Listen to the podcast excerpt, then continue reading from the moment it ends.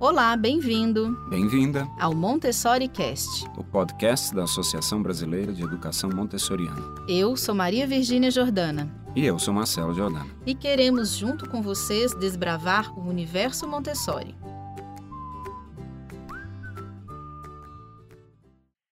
Olá, pessoal, tudo bem? Estamos aqui então para conversar com essa pessoa maravilhosa a nossa Carla Ramires, da Estrelinha do Mar. Esse podcast vai ser muito especial, tenho certeza que vamos trocar muitas figurinhas interessantes de Montessori. Tudo bem, Carla? Tudo bom, é um grande privilégio né, estar aqui a convite da Bem, né, Thalita e todas vocês, para a gente compartilhar as experiências que a gente tem com Montessori aqui no litoral do Rio Grande do Sul. Isso!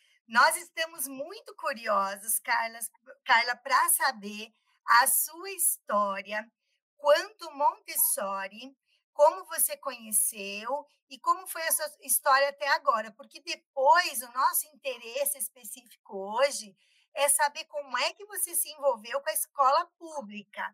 Mas primeiro as pessoas precisam conhecer você, porque tem gente às vezes que não te conhece. Vai lá, Carla. Tá certo. Então, meu nome é Carla, né? Eu morava em Porto Alegre e eu em 1980, não quero dizer que eu sou velha, viu, gente? Mas em 86, se não me engano, uh, eu fui num congresso que, que teve em Porto Alegre, no qual a Talita foi apresentar Montessori, né? E, e, eu fiquei encantada. Na realidade, eu fiquei com a pulga atrás da orelha. O que que essa mulher doida está apresentando esse monte de vidrinhos, essas coisas? O que que é isso, né? E causou assim uma curiosidade de não conseguir dormir à noite. Então, eu comecei a conversar sobre isso e a minha cunhada disse: Olha, minha filha estuda numa escola montessoriana em Porto Alegre. Quem sabe tu vais trabalhar lá, né? Que eu era professora de uma outra escola de educação infantil. E eu fui fazer, então, uma ficha na, na escola da Luísa Rosa. A Luísa Rosa, ela foi uma das percursoras de Montessori em Porto Alegre. ela tinha três unidades, duas de educação infantil, uma de ensino fundamental. E elas estavam selecionando professoras auxiliares, né? E fui fazer a entrevista, fui selecionada em uma semana de auxiliar, de auxiliar eu já passei para professora. E aquilo começou a me causar uma inquietação, uma curiosidade maior, o que, que era aquilo tudo, né? E eu fui então estudando, estudando, estudando, até que eu disse: então agora eu vou morar no litoral do Rio Grande do Sul e vou montar uma escola mas eu era realmente iniciante, eu não tinha noção da, da grandiosidade da proposta, né, do sistema. E a Viviane, na época, que era coordenadora do Patinho Feio, da escola da Luísa, me assessorou nos primeiros anos e eu fui, então, construindo a minha caminhada no litoral do Rio Grande do Sul uma cidade que também era bem jovem, tinha 20 mil habitantes na época e hoje tem 86 mil habitantes. Então a gente se construiu junto com a comunidade, né? Foi maravilhoso porque eu tive um grupo de pais que acreditou na proposta, que, que participou, a família em parceria com a escola, foi o meu grande diferencial para poder ir construindo a escola, né? Tivemos ensino fundamental e depois, no ano de 2005, os pais queriam ensino médio. E aí, então, eu fui buscar uma parceria, uma sociedade, alguma coisa assim, e veio uma instituição que era filantrópica, e a nossa escola não era, que então comprou a mantença do fundamental, e eu fiquei apenas com a educação infantil. Ah, agora eu compreendi. Quando você estava contando a tua história em outros dias, eu não conseguia compreender essa passagem que você voltou para a educação infantil. Isso. Daí eu fiz o meu curso com a Selma Pinho Perry, que o pessoal veio dos Estados Unidos, aquela formação no qual se, se desmembrou vários formadores, né? E eu disse, meu Deus, a educação infantil tem raízes profundas e dá para trabalhar muito apenas com a educação infantil. Então, a gente optou em ter apenas 50 famílias, né? E até o antes da pandemia, a gente foi cumprindo com essa demanda. Depois da pandemia, muitas pessoas vieram morar no litoral, trabalhar online, enfim. E aí a gente comprou um espaço ao lado e ampliou a escola, né? Hoje a gente tem em torno de 75 alunos e uma lista de espera de pessoas que desejam entrar na escola mas a gente ainda é bastante, não é bairrista, né? Eu estou em sala de aula, minhas professoras mais antigas estão, e a gente acredita que as auxiliares vão participando desse treinamento, estando junto conosco, né?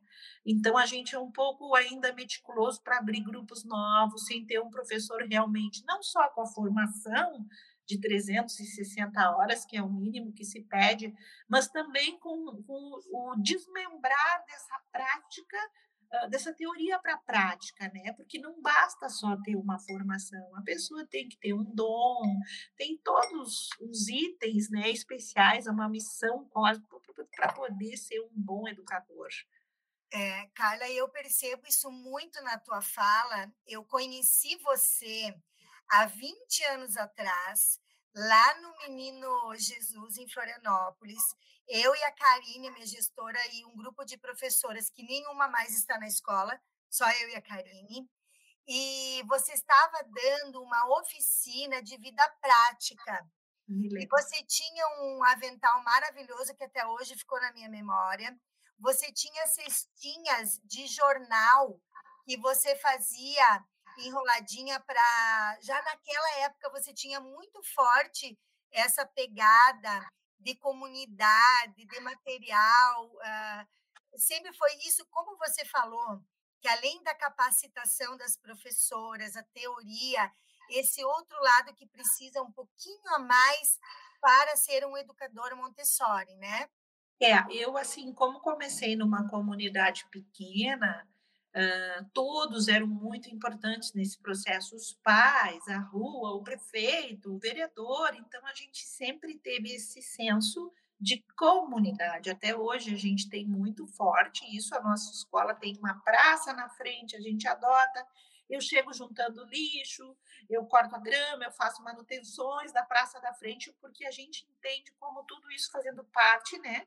De todos nós e, e muito importante para a nossa infância. Essa semana a gente está com a Semana do Brincar, que foi decretada uma lei no município. O que, que eu fiz? Estou pintando na calçada da minha escola amarelinha para as crianças que vão para outra escola municipal, quando passarem na frente da minha escola, poderem fazer o jogo da sapata, mexer esse corpo, né? Então não é só para os meus alunos, todos somos um, todos fazemos parte da, do meu bairro, da minha comunidade, e a gente também gosta muito de usufruir é, lugares públicos, né? Então às vezes a gente faz reunião na Câmara de Vereadores, às vezes na biblioteca pública, a gente faz encontro com os pais nas praças, porque a gente faz parte desse grande grupo, né, da minha cidade. Eu acho que depois que você fez uma. Eu não sei aonde que é tanta live, é tanta coisa nada que eu já não sei mais. Quando você fala. Ah, você falou uh, que tinha adotado essa praça da frente. Eu falei para a Karine no outro dia, eu estava maluca, que eu já queria pegar um terreno que tinha do lado da nossa escola ali, que eu já queria já roçar o terreno, eu já queria levar as crianças do fundamental para brincar lá.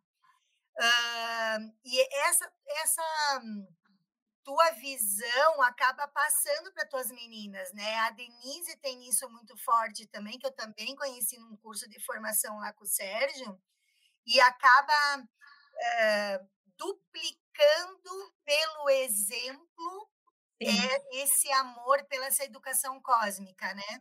É, as coisas reverberam, né? A gente passa semeando e às vezes a gente tem que ser um tanto atencioso para não desperdiçar as sementes de ouro que a gente tem, eu digo sementes crioulas, né? Então a gente selecionando tem uma possibilidade maior de tudo vir brotar e aflorar. Então, assim, eu tenho uma comunidade bem bacana. Eu me lembro que em 95 o grupo da OMB esteve em Capão. Elas diziam, Carlos, tu é doido? O que que tu tá fazendo em Capão da Canoa? Né? E eu acho que a minha cidade é fantástica, porque existe uma diversidade de pessoas, existe uma praia e, um, e uma serra, existe uma natureza, existe um ano tranquilo e só dois meses, três mais agitados, que é o ano de veraneio, né? mas é uma comunidade que eu acredito que todos são acolhidos e todos entendem como ser importante. Então, na escola, a maioria da nossa turma é bastante colaborador com a comunidade. Carla, me diz uma coisa, como é que você se envolveu com o Montessori na escola pública?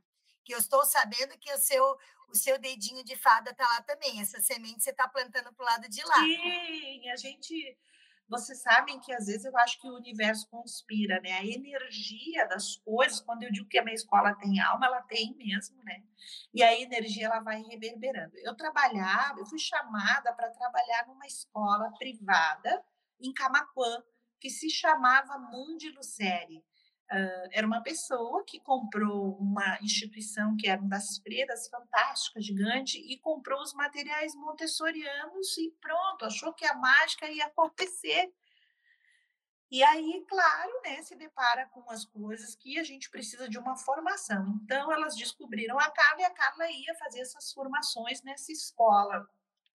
Quando eu cheguei nessa escola, é muito interessante, era uma escola muito antiga de freiras e tinha no quarto andar os quartos antigos que eram das freiras e dos visitantes. E elas me deixaram ficar lá, só que assim, era uma escola gigante, por isso, aqueles quartos assim de roupeiros marrom, tudo muito antigo. Eu cheguei num domingo de noite, não tinha ninguém além do porteiro, e eu vi aqueles corredores, eu digo, ai meu Deus, por favor. gente, juro para vocês o que, que eu estou fazendo aqui, porque a gente às vezes não sabe, né, o que nos leva. E aí eu olhei no fundo uma, uma imagem do São Francisco de Assis. E aí, quando eu vi essa imagem que tinha pintado na parede, linda, eu disse: está tudo certo. Dormi. E trabalhei nessa escola. Só que a escola ela era bastante ousada e moderna para uma, para uma localidade que não estava pronta ainda, né? E a dona estava passando com bastante dificuldades para manter a escola.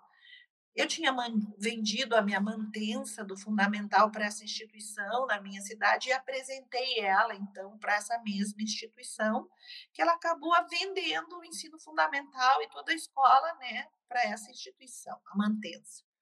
Mas lá tínhamos a Jussara Haas e a Eva Rosi, que há pouco tempo era secretária de Educação, e também a Eva Rosi está como vereadora, trabalhavam no município e estavam cedidas lá.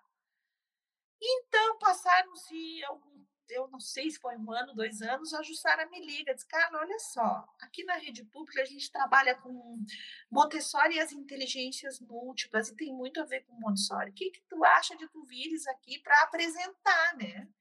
E aí, então, eu fui, aí começou as formações, fui muitas vezes lá, né? Visitei as escolas, conheci as escolas, e as escolas foi acontecendo uma coisa aqui, outra colar. Muitas pessoas foram convidadas depois, e hoje é um município, assim, bastante ousado, que usa Montessori, né? Vou dizer que inspirações, tem salas que tem mais, né? A filosofia tem salas que tem menos, mas existe uma, um diferencial muito significativo, tanto é que tem uma menina que fez, eu acho, que doutorado e conseguiu provar que o sucesso do fundamental se deu pela excelência da educação infantil montessoriana. Né? Nossa, que lindo!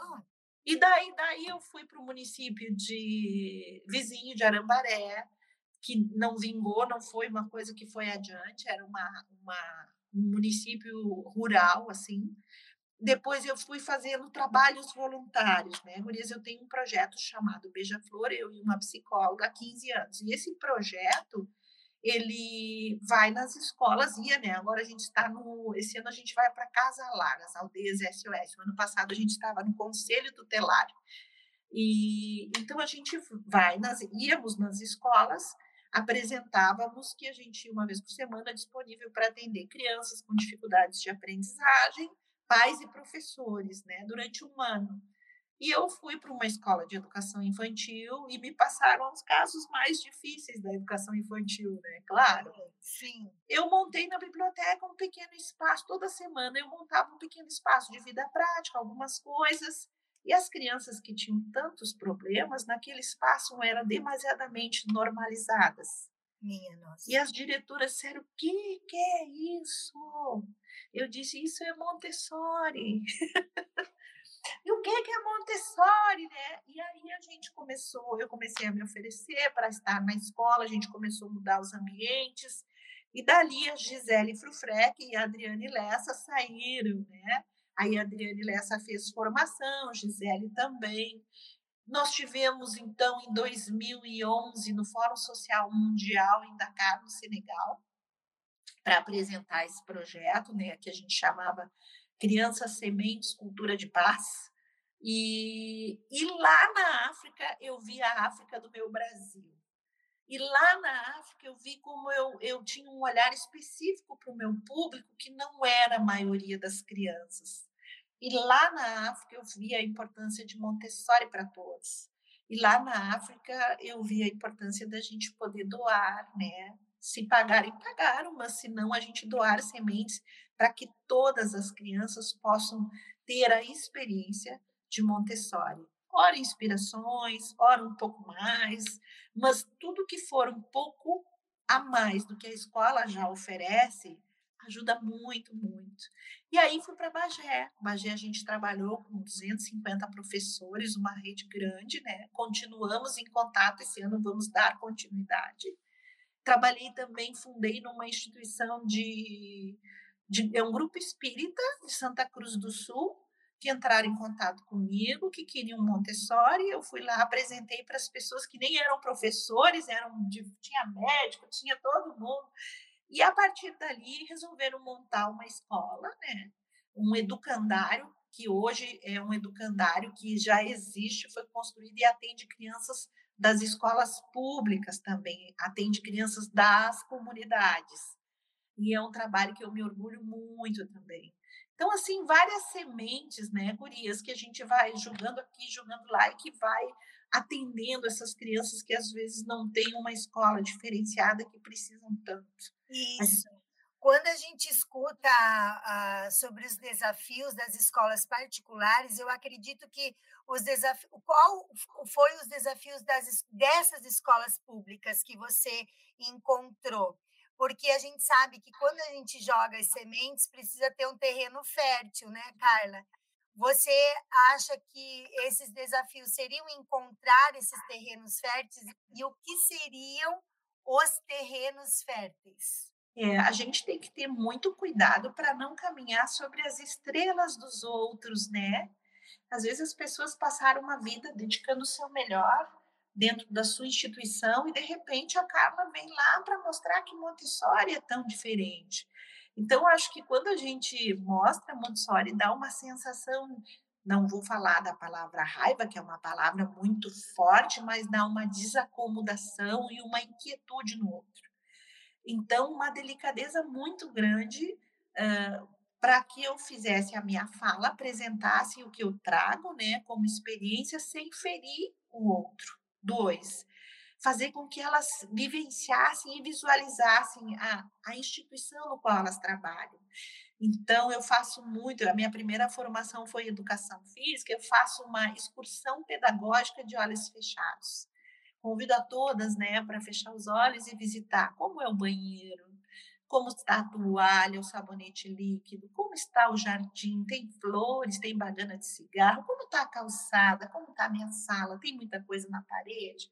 Então, a gente fez uma excursão pedagógica de olhos fechados, Cada uma visitou os ambientes e depois cada uma descreveu dez coisas que podiam fazer sem custo nenhum, dez coisas que podiam fazer com custo médio e dez coisas que podiam fazer que precisavam de ajuda ou de uma verba monetária. Né? E aí eu propus para as escolas de Bagé, porque eu voltei um mês e meio depois, para elas tirarem uma foto de antes e uma foto de depois dessa excursão pedagógica de olhos fechados e o que elas haviam feito gurias, eu fiquei impressionada com o que elas haviam feito. Elas tiraram caçambas de lixo, elas tiraram caçambas de coisas velhas, quebradas. Parece que assim foi retirado como uma catarata dos olhos, uma pele que fez elas verem o que não estava bem. E elas pintaram as paredes. Por isso, como é que vocês pintaram? A gente pediu dinheiro para a comunidade. E tinha árvores, e essas ao Lions Club nos deu. E gurias, como é? Então, assim, todas elas acharam soluções fantásticas para a mudança desse ambiente. E a partir da mudança desse ambiente, as pessoas que ali trabalhavam começam a se sentir mais dignas e respeitadas. o cafezinho é numa xícara bonitinha, tem um guardanapinho. Né? A mudança do ambiente faz com que a gente se modifique também. Como tem a teoria das janelas quebradas, né? onde está tudo quebrado, estragado, a gente mantém da mesma forma, e quando não, a gente preserva. Então, assim, uma das, das escolas, eu achei bastante interessante, a comunidade roubava água, porque eles têm uma questão de, de controle de água, alguma, alguma questão lá eles tinham. Então, a comunidade roubava. Depois das reformas, ninguém mais roubou a água da escola. O respeito para com a escola, a dignidade começou a vir. Então, as diretoras e coordenadoras e todo mundo começou a se sentir muito importante nesse processo. E aí, então, a gente começou a fazer as formações, trazer os materiais, como é que pode adaptar, como é que pode fazer isso, como é que pode fazer aquilo, né?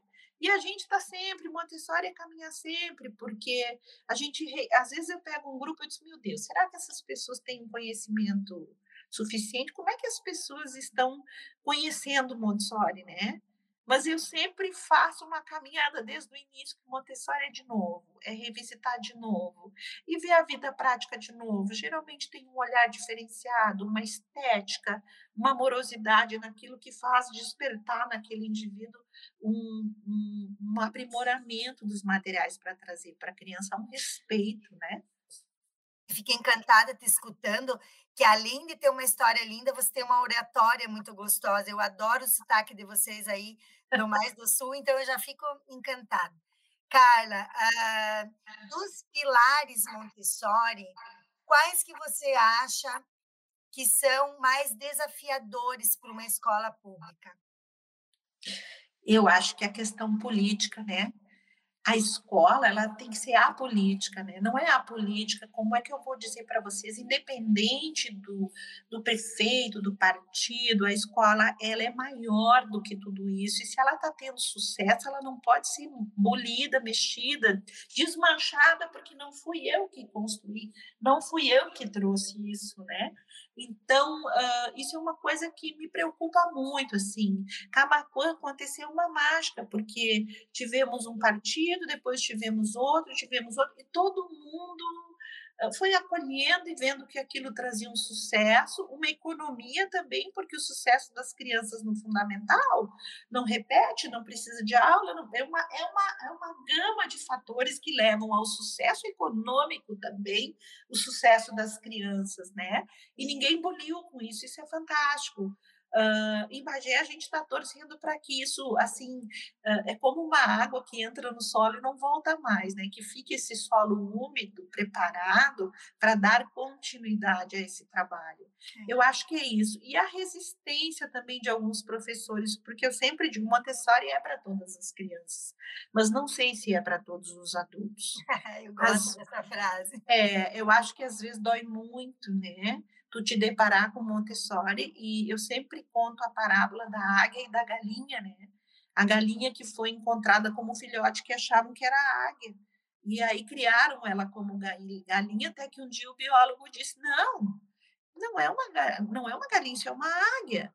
Mas a galinha, a águia fazia tudo que a galinha fazia, se escava, não conseguia voar. Então ele leva um tempo para fazer com que a galinha se lembre, a águia se lembre quem ela é e possa voar, né?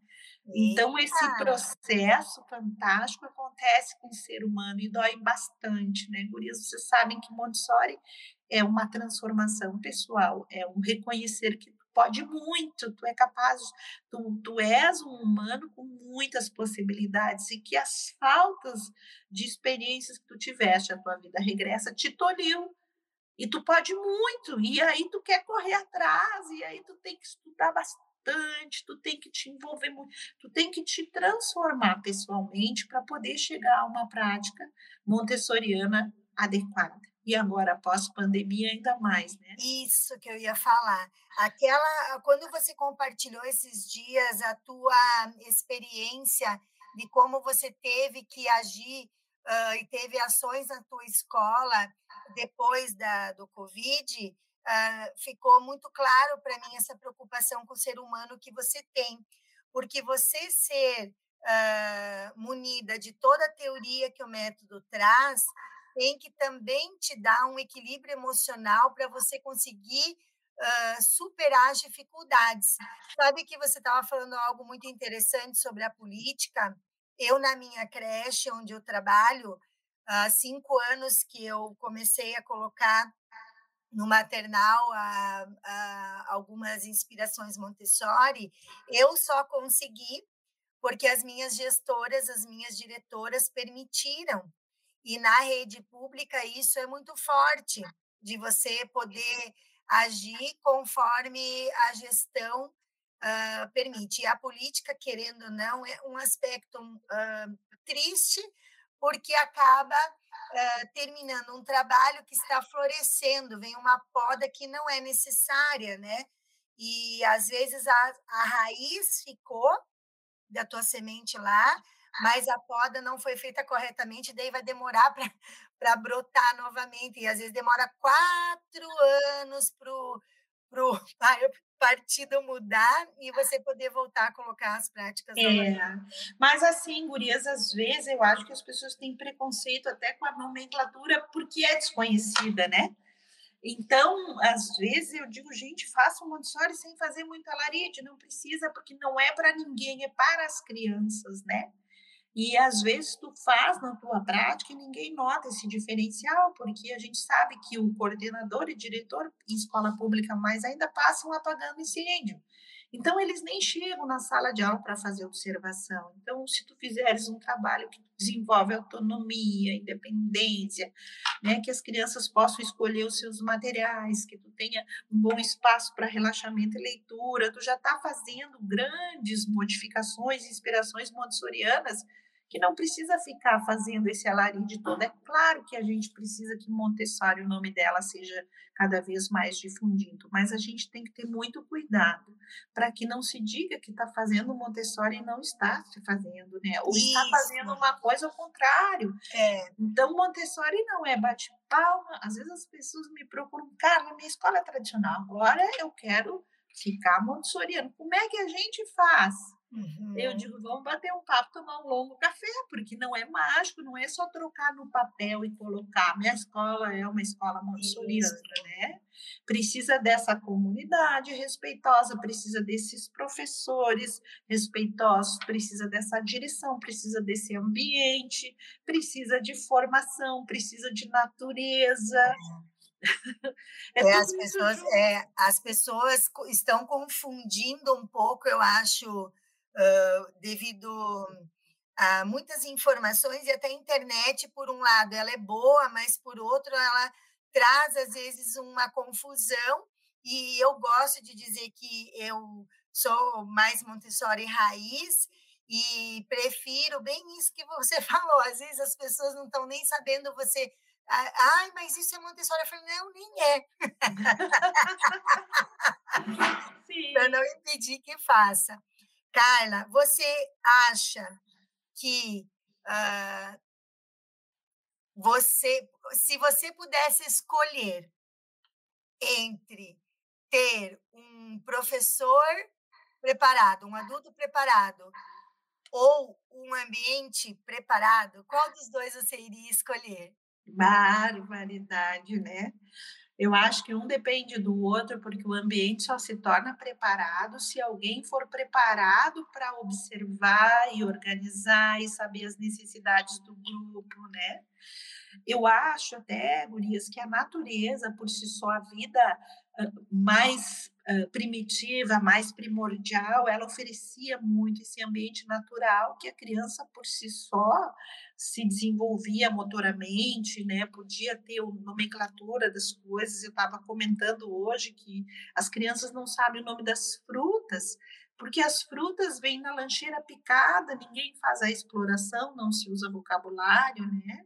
Então, acho que um depende do outro, não teríamos como escolher isso.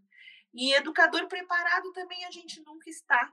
A gente está sempre em processo de mudança. Cada ano eu, eu estou em sala de aula, eu gosto muito, eu sou uma professora e todos os dias eu venho para casa perguntando por que será que não pode? Por que será que pode? Né? Eu passo me questionando. Essa semana, um menino meu de quatro anos sentou do meu lado, eu estava fazendo anotando as observações no meu caderno. E ele, assim, do nada me perguntou: Prof, tu poderia me explicar por que, que tem gente pobre? Gente, que coisa! Uma criança de quatro anos me fazer essa pergunta e eu fiquei pensando como será que ele está pensando isso, né? Na hora eu não tive o reflexo positivo de perguntar o que, que é pobreza, o que, que tu entende, né, para ele, e dei uma resposta que eu acho que até foi assim, mas não era uma resposta talvez que viesse a satisfazer o que ele queria ouvir. Então, assim, as crianças no dia a dia fazem a gente refletir profundamente e estar aprendendo o tempo todo. Então, não existe um professor sempre preparado, existe um professor em constante caminhada de aperfeiçoamento e de melhora, né? E para isso existe um investimento, né, Ruth, que eu estava comentando. Infelizmente, no Brasil, professor não é uma pessoa que ganha muito. Então, se tu for pagar uma psicoterapia, uma aula de não sei o quê, se tu quer comprar um livro, isso tudo tem um custo e muitas vezes fica de lado, porque as prioridades das necessidades básicas, de comer, pagar aluguel, água, o professor tem que fazer, né? Então, isso é muito preocupante no Brasil, né? Esse distanciamento entre o que a gente pode fazer para se cuidar, para se tornar melhor, né? Para poder então oferecer ao aluno o nosso melhor. É um momento que a gente precisa acolher, mas é um momento que os adultos estão desacolhidos, né? Adoecidos, precisando de colo. Então eu cada vez mais preciso estar melhor dele, fazer ginástica para acolher as crianças e acolher o grupo, fazer terapia, né? Uh, ter boas leituras. Eu, eu aprendi depois de muito tempo que eu preciso cuidar de mim para poder acolher toda essa demanda que vem por aí, né? Isso. E cada vez uh, as novas gerações, eu estava brincando esses dias que como as crianças estão vindo com nomenclaturas diferentes, né, índigo, arco-íris e, e todas essas necessidades que eles estão trazendo, às vezes eu converso com a minha auxiliar e falo assim, que algumas gerações de professoras elas terão que se aposentar mesmo e estar fora da sala de aula para que as próximas professoras também sejam índigo, blue e arco-íris e tudo, para poder reconhecer a necessidade dessas crianças que estão vindo. Porque eu não sei se nós uh, iremos conseguir fazer a transformação em nós mesmas, para darmos nosso melhor. Eu não digo que não vamos conseguir, como você falou até uh, 100 anos eu dou conta de estar tá me transformando. então, uh, já você olhando o copo mais cheio, tendo essa positividade, como você falou, traz a perspectiva de dias melhores, né? Eu quero saber de você, Carla, quais são os projetos para o teu futuro? Querendo saber isso aí. Adoro, né? Assim, uh, eu estou fazendo terapia, eu disse que coisa louca. Primeiro, não se pensava no passado. Agora, depois de uma certa idade, não se deve pensar no futuro, é só no presente. Afinal de contas, o que querem da gente, né? Olha, eu estou me formando em psicologia ano que vem. Ai! Que doidura isso. Então, o que, que eu penso, né? Uh, eu quero estar bem e acho assim, ó, Ruth, a gente evolui. É claro que algumas questões de tecnologia, por mais que a gente corra, a idade deixa a gente um pouco mais restrito. Mas a gente tem que entender que todos nós temos um papel muito importante na comunidade. Que o idoso, a pessoa mais velha, tem um papel muito importante. A gente ainda vive num país que é muito jovem e não se dá conta da experiência que o outro pode trazer, né? Então, meus planos é estar em sala de aula, podendo oferecer o meu melhor para quem for me auxiliar, poder aprender e poder levar algumas coisas na sua bagagem, né? Para os seus filhos, marido, para a sua escola, enfim, onde for. A escola pública, a gente está agora com esse projeto novo, recebendo. A Estrelinha do Mar criou um espaço, a gente chama de TA, né? Onde eu, Denise e a Naira estamos trabalhando com algumas oficinas, com cursos de formação online e muita visita. A gente abriu para visitar a escola esse ano. Eu vi que você abriu e, e tá, ainda tinha algumas vagas. E eu já estava falando para minhas colegas, vamos dar um pulo lá nessa estrela aí. Ih, Guria, tu não tem noção, porque a gente abriu, tinha 120 inscritos. A escola não comportava. Dividimos em dois grupos. E encheu os dois grupos, e agora em maio a gente vai ter outro grupo, e junho outro grupo, e já está assim, bastante cheio, porque as pessoas vêm de Bagé. As pessoas vêm do Rio de Janeiro, as pessoas vêm de Santa Catarina, de Gramado, Canela, de Camacuã. Muita gente está vindo de escola pública também, né? Para estar observando a escola, porque a minha escola é uma escola real.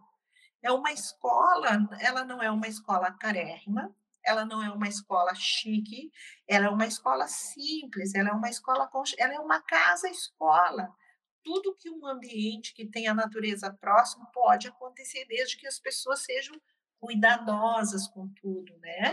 A Mary queria isso, né? A é. Maria queria isso, que fosse numa casa escola e que tivesse esse aconchego, cheirinho do café, do pão de queijo, isso. boas lembranças, né? Mais do que uh, materiais caros e situações que às vezes você não comporta, mas que tragam boas memórias e vivências reais, né, Carla? Isso, com bastante autonomia. E assim, a gente vem mudando com o tempo, né? Eu acho que eu estou entendendo um pouco mais sobre a questão da liberdade das crianças, né?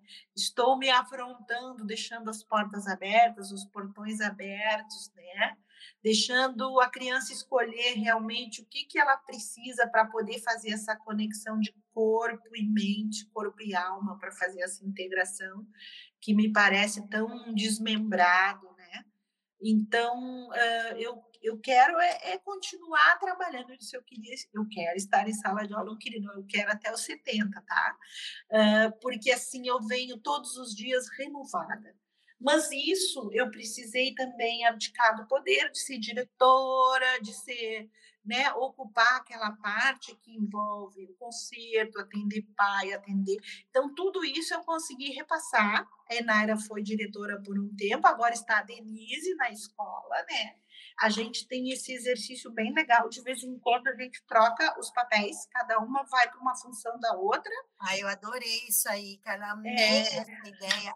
Amei. Falei para a tia Karine, olha que lindo. Uh, quando você falou que estava em sala de aula, porque existem algumas vivências que quando você fica na gestão muito tempo, você começa a viajar para um mundo que não é real. É. Eu digo, volta para a sala de aula para você sentir ali algumas experiências. É. E a sala de aula, o contato com as crianças, precisa dessa presença da pessoa, né? Eu não posso estar ali pensando que tem que arrumar o telhado, que agora eu tenho que sair para atender o psicólogo. Então, assim, na escola, claro que a gente, quanto professor, atende, mas algumas coisas a direção faz. A minha filha também foi cuidar do administrativo na escola, né? Então, ela me, elas me deixaram mais liberta para mim viver realmente o papel de professora, de educadora, né, na sala de aula, que é o que eu amo de paixão mesmo. Uh, outra coisa importante, né, Gurias, que eu acho, as minhas mãos, eu sempre rezo de noite e agradeço as habilidades das minhas mãos, né? Para mim é muito fácil fazer as coisas, eu tenho muita facilidade, eu sempre treinei a minha mão. Então, como Montessori diz, as crianças vêm costurar o botão que caiu, elas vêm costurar a almofada, elas vêm fazer um pãozinho, elas enxergam realmente o que muitas vezes está por detrás de paredes para as crianças. As crianças não veem mais quem faz o alimento, não veem de onde vem o alimento, não vê se a fruta tem casca, não tem casca. Então, assim, na escola eu consigo mostrar a vida real, né? A gente vai ali no pé, essa semana tinha uma mão, vamos escolher uma mão, tinha maracujá, tinha um outro inseto, a gente catou lixo dos. Então, assim, é o mundo real que eu trago para as crianças vivendo com elas na escola. E acho também que uma escola muito grande, ela, ela, ela vai se perdendo, a gente não consegue Perfeito. ter esse conhecimento de casa, escola, de dar conta desse esse espaço. A gente aumentou do ano passado para cá e a gente já se sente assim um pouco mexido, né, desestruturado para esse novo ambiente, essas novas famílias que vieram. Então, agora a gente está mapeando para conhecer quem é esse pai, por que, que está na nossa escola, o que, que ele almeja, de onde ele veio, onde é que ele mora, né? Então, a gente está conhecendo, está em fase de namoro com essa família. E a gente sempre não fala só no aluno a gente fala na família, porque a gente entende como parte da nossa comunidade. Com certeza. E quanto mais nós trouxermos os pais para compreenderem as nossas práticas, melhor serão as ações deles em casa também. É, e a gente também entender esses pais, né? Porque a gente também muitas vezes não entende. Não compreende, é verdade, é verdade. Estamos no tempo? Eu acho que sim, né? Então nós vamos fazer o seguinte: hoje a gente vai encerrar, mas com certeza com esse gostinho de quero mais, querendo estar contigo novamente. Fico muito curiosa para saber de mais práticas e fico feliz de poder ter tido esse encontro contigo. Um beijo no coração, Carla, e obrigada por estar conosco. Tá certo. Agora eu vou falar uma frasezinha que o Fio falou no nosso encontro, né? Sobre a gente não ensinar e sim irradiar. Então é isso que eu quero, né? Irradiar o meu melhor para todos que no meu entorno estão, para a gente trazer uma humanidade mais saudável, né? E pensar num futuro bem bacana para todos nós. Muito obrigado pela oportunidade, ok, gurias? Um beijão para vocês. Beijo no coração, Carla. Até a próxima. É, tchau, tchau. Obrigada pela sua audiência e por ter nos escutado até aqui. Nós nos veremos em breve no próximo episódio. Se você ficou com qualquer dúvida ou tem alguma sugestão de próximos temas que podemos abordar aqui no Montessori Cast, por favor, envie no Instagram da ABEM, ABEM Montessori, ou na nossa página montessoribrasil.com. Nos vemos em breve. Tchau, tchau!